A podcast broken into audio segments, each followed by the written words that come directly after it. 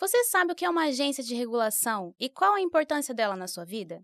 Está começando o primeiro episódio do podcast Olhar Regulatório, o podcast oficial da Agência Municipal de Regulação dos Serviços Públicos Delegados de Cuiabá, a ARSEC.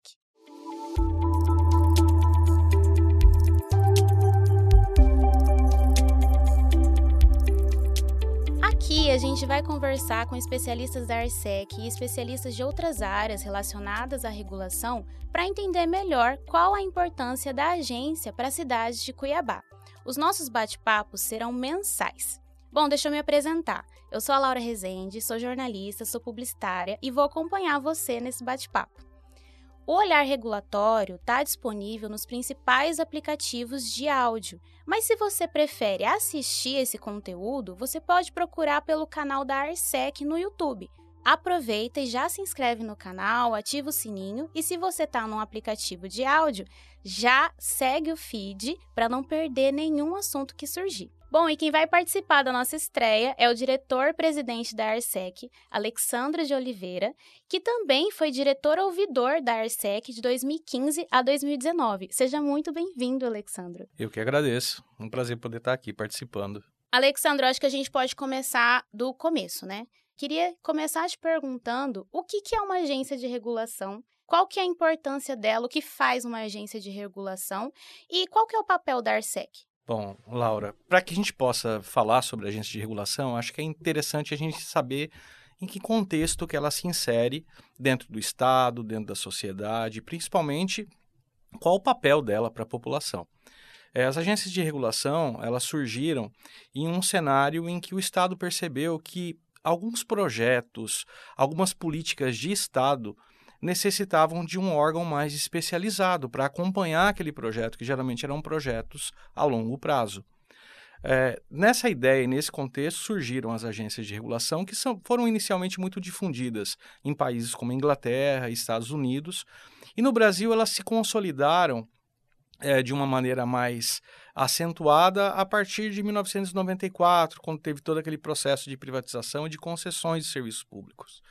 Bom, além delas terem essa função de serem um órgão especializado, um órgão que acompanha eh, essas políticas mais importantes de Estado, também se percebeu que em algumas áreas dessas políticas de Estado era necessário atrair investidores, atrair investimentos, porque o Estado não tinha capacidade financeira de fazer os investimentos para que esses serviços essenciais atingissem um grau de qualidade necessário e exigido pela população. Nesse cenário, as agências, além de fazer o trabalho, por um lado, o trabalho técnico de acompanhamento, de cumprimento desses contratos de concessão, ela também acabou agindo no mercado como um garantidor é, que acabava diminuindo o custo desse financiamento, porque trazia maior segurança de que aquilo que foi contratado seria cumprido pelo Estado. Nesse cenário, ela acaba sendo um intermediário entre os interesses do Estado, com as políticas públicas, é, das empresas que investem, garantindo que elas realmente terão seus contratos cumpridos, mas principalmente a garantia de que aquele serviço que foi concedido, ele vai ter a qualidade que foi planejado. Então, assim, ela é um órgão que faz uma mediação entre esses três atores né, que circundam é, esse, esse projeto, essa política de Estado.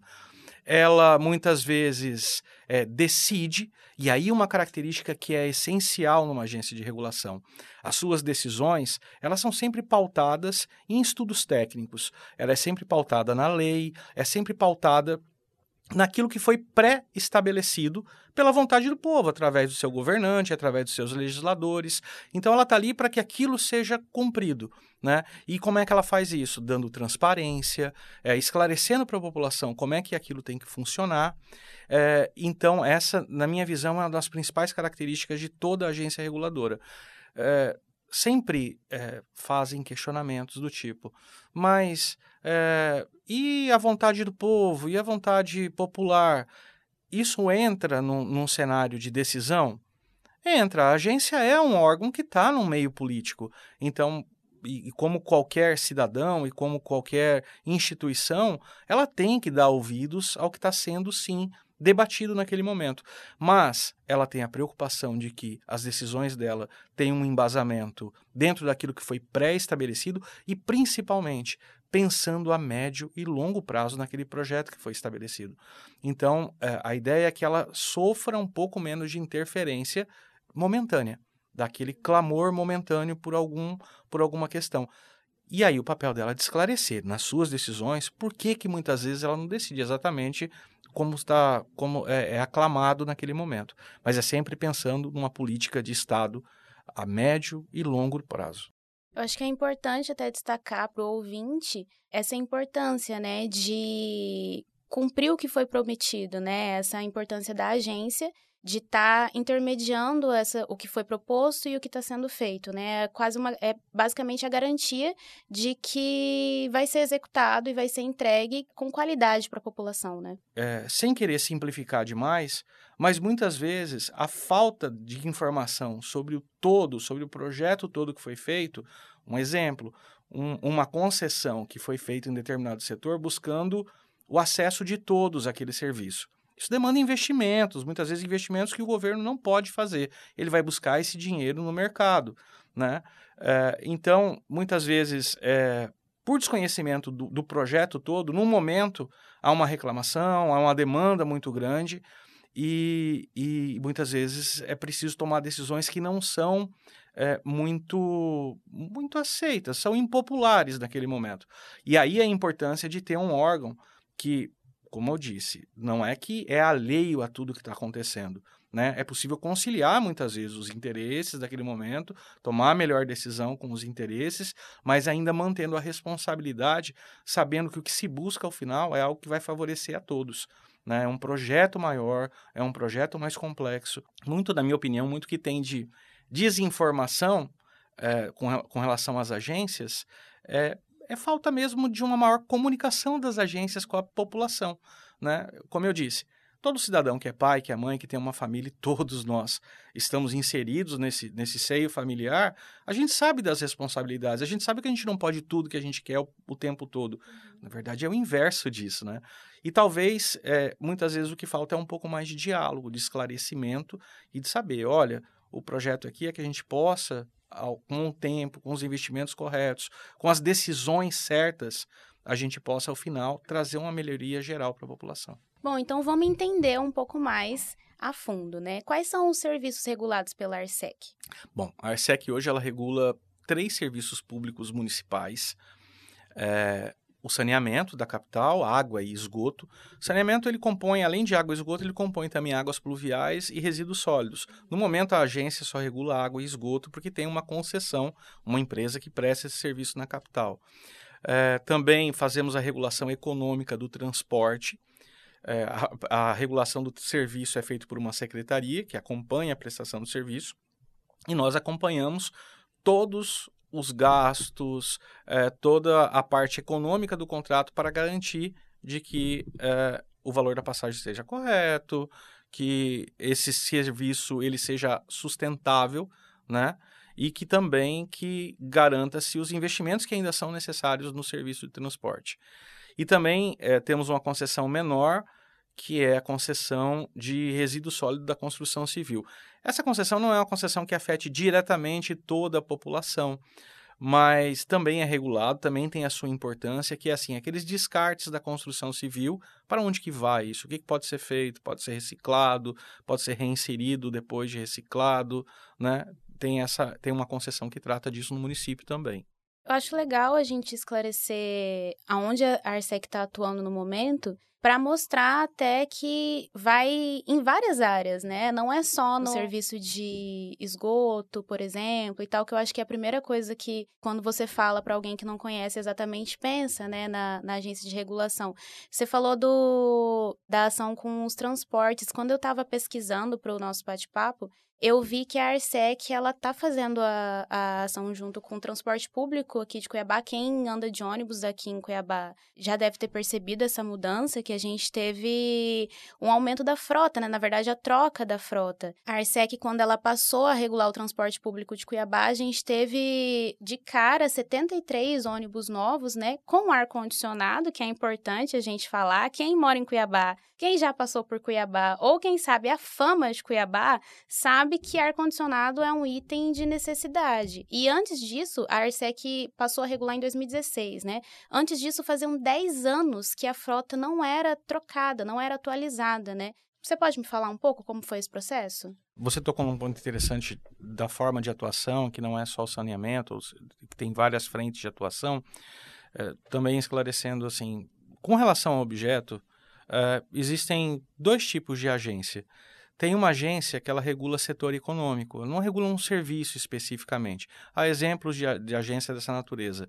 A ANS é uma delas, ela regula o setor econômico dos planos de saúde. Você tem a Anvisa, que faz toda a regulação sanitária de, de medicamentos. O Bacen pode ser considerado uma agência reguladora. É, o CAD é considerado também como uma agência reguladora de setor econômico. Aí você tem as agências reguladoras também de serviços públicos, que é quando entra a concessão ou quando mesmo quando é prestado pelo ente público que precisa ter um acompanhamento, como no caso do saneamento é obrigatório, mesmo que seja prestado por serviço público, em razão da, da importância do serviço, né? Saúde, meio ambiente, o saneamento foi escolhido. Ó, independente da concessão, não tem que ter uma agência reguladora acompanhando metas, acompanhando o que precisa ser feito no setor. Nós somos uma agência de concessão de serviços públicos, né? serviços delegados do município. E, e também aí você tem dois tipos de agência. Tem uma que é setorial, que é quando é só específico para um serviço, e a multissetorial. Então nós somos uma agência de serviços públicos delegados, ou seja, daquilo que é feito concessão ou algum outro tipo de delega delegação, e também somos multissetoriais. Com relação ao transporte, realmente nós iniciamos essa regulação econômica em 2016, e quando a gente iniciou, a gente se deparou com um cenário de muita insegurança por parte dos empresários em fazer a melhora de investimentos, porque eles tinham preocupação de investir e não conseguirem o retorno do investimento que estava sendo feito. Né? E aí tem lá a determinação contratual de quanto é esse retorno. Né? Então, por isso eles não investiam. Com a entrada da agência, é, a gente, eles vislumbraram um cenário de um pouco, uma, uma garantia um pouco maior de que o, o, o contrato se manteria equilibrado. Então nós entramos, é, eles pleiteavam um reajuste de tarifa que vinha, em, o valor da tarifa vinha inviabilizando a atividade deles, né? vinha, é, é, vinha sucateando a frota, vinha é, prejudicando a prestação do trabalho, era a alegação deles, e a gente ouve a alegação deles, ouve da população, ouve do Estado. E aí nós conseguimos convencê-los de que, olha, para a gente poder trazer isso para o equilíbrio, vocês têm que também cumprir a parte de vocês, que é investir no sistema. E aí que veio, na época, nós fizemos um termo de ajustamento de conduta em que eles adquiriram, é, foram 76 ônibus novos com ar-condicionado. Realmente aqui é uma necessidade, não é nenhum luxo ônibus com ar-condicionado. E desde então, é, os reajustes vêm sendo mantidos, a gente veio buscando soluções para garantir que não houvesse o sucateamento da prestação do serviço, e isso vem garantindo é, a melhoria da frota, um contrato que garante que haverá renovação de frota constante, né? que essa frota vai ser mantida, porque ônibus sem manutenção, em três, quatro semanas, ele já começa a dar problema. Então, precisa também garantir a manutenção, e isso traz, certamente, melhorias para o sistema. Ah, é perfeito? Tem muito para melhorar? Não, não é perfeito. Perfeito. Isso é o mínimo que a gente tem que oferecer da partir daí que a gente conseguir estabelecer o mínimo, vamos buscar outras metas também, né, de melhoria de sistema, de buscar alternativas para o barate, barateamento do valor da passagem. Né? Uma, um dos requisitos de regulação é que haja modicidade. Para que haja universalização, é preciso que todo mundo possa adquirir esse serviço. E se você começa a ter um valor que é inacessível para a maioria da população, você está excluindo uma parte da população desse serviço em razão do preço. Então tem que cuidar também que o valor seja um valor que permita uma boa prestação de serviço, permita que a gente cobre a empresa, mas também que seja acessível. Achar esse ponto de equilíbrio demanda estudo, negociação e um trabalho bem intenso, focado naquilo, especializado, para que se busque essas alternativas. É aquela questão de pagar um valor justo por um serviço de qualidade. Sim. Nós, eu particularmente, nesses sete anos de regulação, eu pude observar algumas situações, assim. A regulação, quando bem feita, né? Esse sistema em que você tem um investidor, que você busca com isso a melhoria da qualidade do serviço, uma política também é, de governo e de Estado voltada para isso, é, você tem uma situação que gente, eu, eu, eu denomino de ciclo virtuoso da concessão, que é quando cada um cumpre a sua parte que é quando o Estado cumpre a parte dele que foi estabelecida naquele projeto de Estado, quando a concessionária cumpre a parte dela também é, e é devidamente remunerada por aquilo que ela está fazendo, mas dentro daquilo que foi estabelecido, e o cidadão também cumpre a sua parte e também é, exige os seus direitos. Isso aí gera um círculo virtuoso e de modelos é, mundiais deu certo em vários lugares. Né? Mas também tem um ciclo que a gente chama de ciclo vicioso da concessão, que é quando alguém começa a descumprir.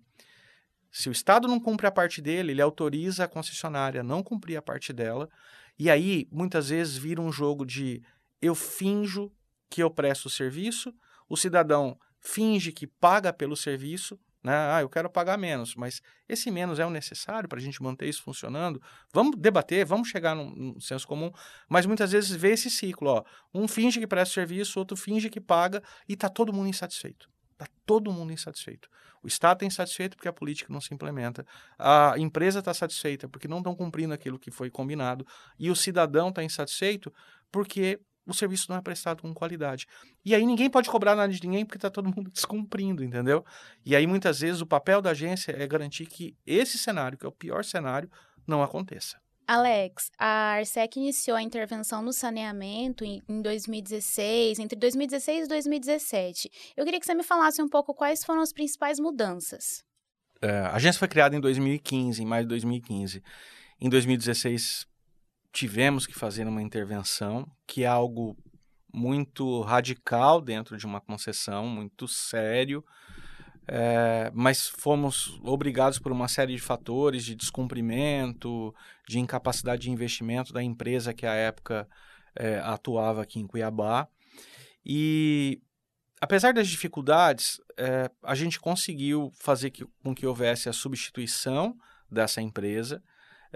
um grupo que assumiu, assumiu com um sério compromisso de investimento. Pouca gente sabe disso, mas nesse aditivo que foi feito para que esse novo grupo assumisse, ficou estabelecido que se ele atrasasse as metas de expansão do sistema por falta de investimento, o contrato ele entra em processo de caducidade automático, sem discussão nenhuma.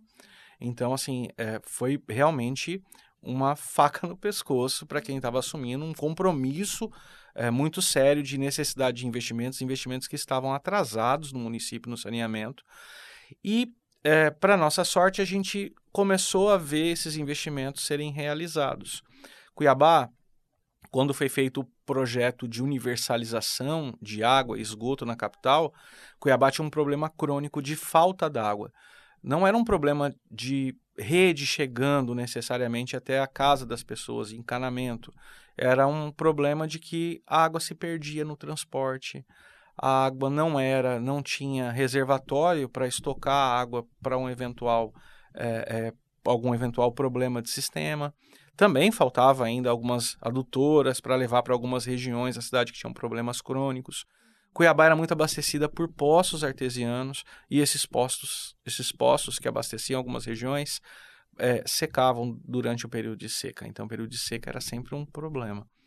É, foi feito todo um planejamento para que isso acabasse, houve investimentos desde a retomada de 2017 para cá, e hoje aproximadamente 95% da capital não tem mais o problema de intermitência, que é aquele negócio de chegar água 5 horas num dia, ficar 72 horas sem chegar água, você precisa ter muito estoque em casa de água para não ficar sem água.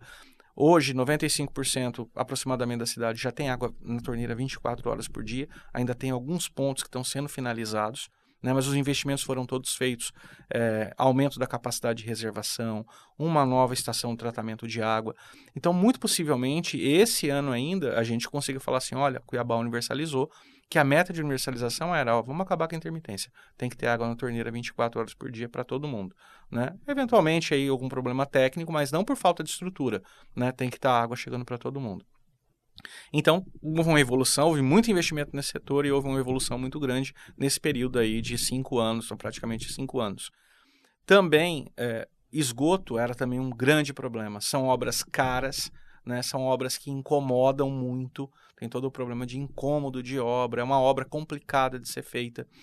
Mas de 2017 para cá, e a meta mesmo se iniciaria aí a partir de 2019 o investimento mais maciço. Primeiro, primeiro momento foi planejado: olha, vamos resolver o problema de água, porque sem água ninguém fica. Esgoto a gente só quer que fica longe, né? Mas água é essencial. A meta era a partir de 2019 intensificar, porque a meta de universalizar esgoto é 2024 né, que foi quando começaram as obras, principalmente de expansão de rede, para captar.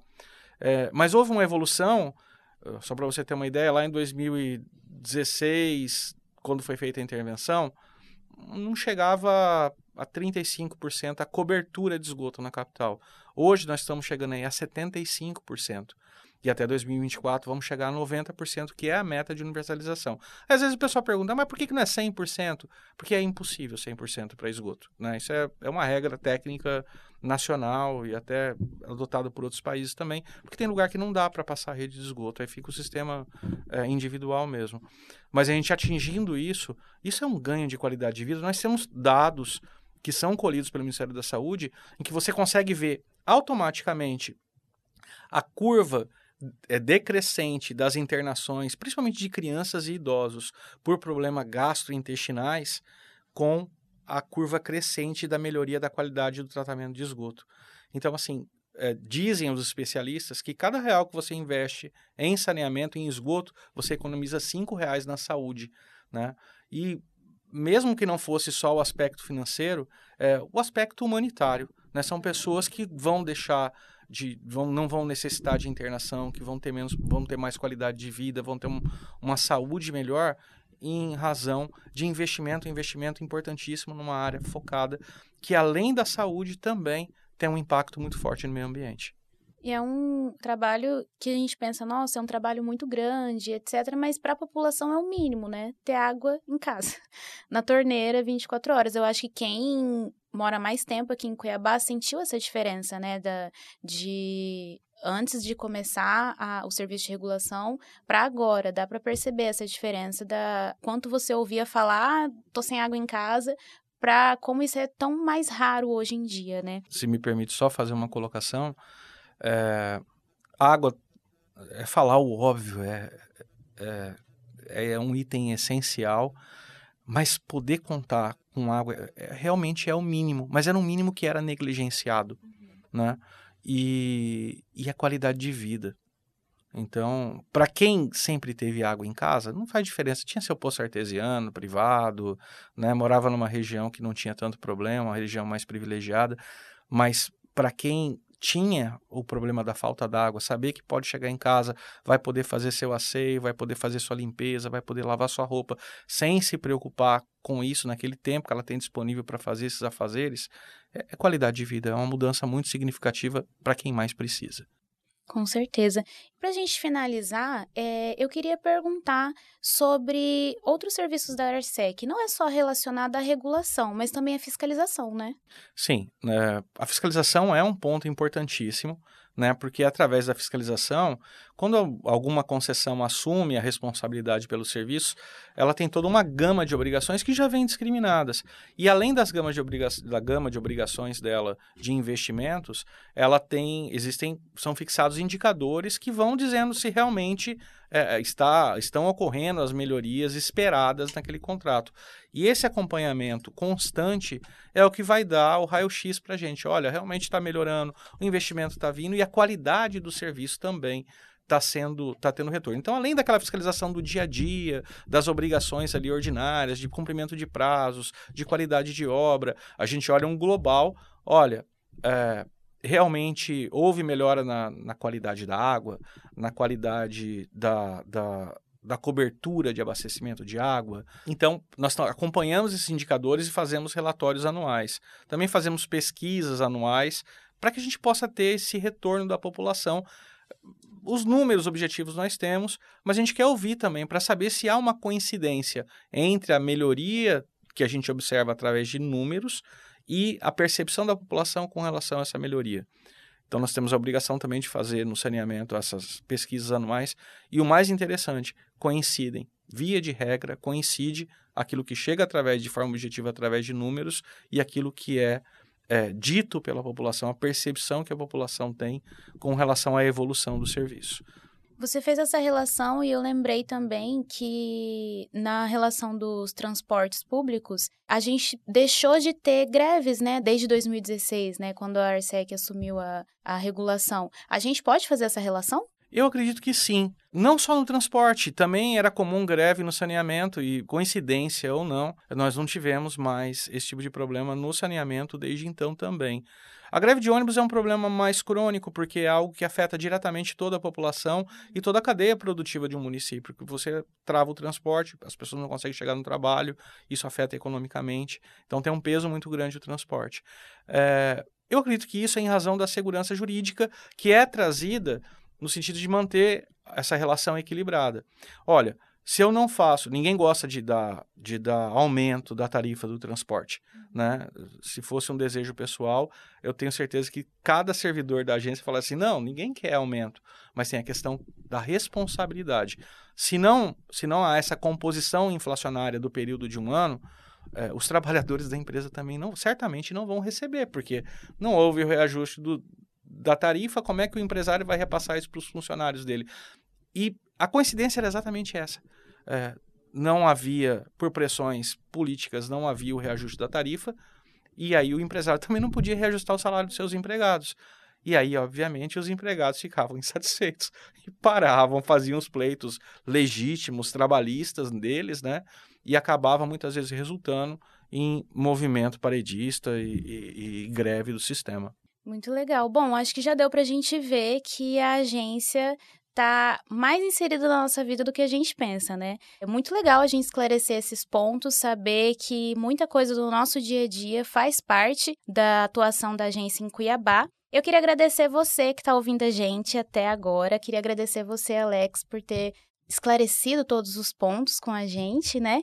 E para lembrar, se você está no aplicativo de áudio, já segue o feed, também ativa o sininho para quando sair um episódio novo, você já saber em primeira mão. E eu quero agradecer você que ouviu a gente até o final. E se você tiver alguma dúvida ou sugestões, você pode entrar em contato diretamente com a Arsec pelo número 3648 2500 ou pelo número da ouvidoria, que é 0800 646 2728. Muito obrigada, Alex. Eu que agradeço, Laura, você, a sua equipe, por essa oportunidade e pela possibilidade de estar falando um pouquinho mais sobre o nosso trabalho e estar levando esse conhecimento para que a população também possa, além de conhecer o que a gente faz, poder cobrar, buscar os canais, para que a gente possa sempre estar trabalhando para melhorar esses serviços públicos que a gente regula através da ARSEC. E é isso, e a gente se vê no próximo episódio.